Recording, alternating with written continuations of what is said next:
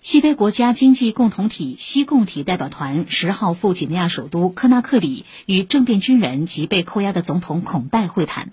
代表团由西共体委员会主席布鲁率领。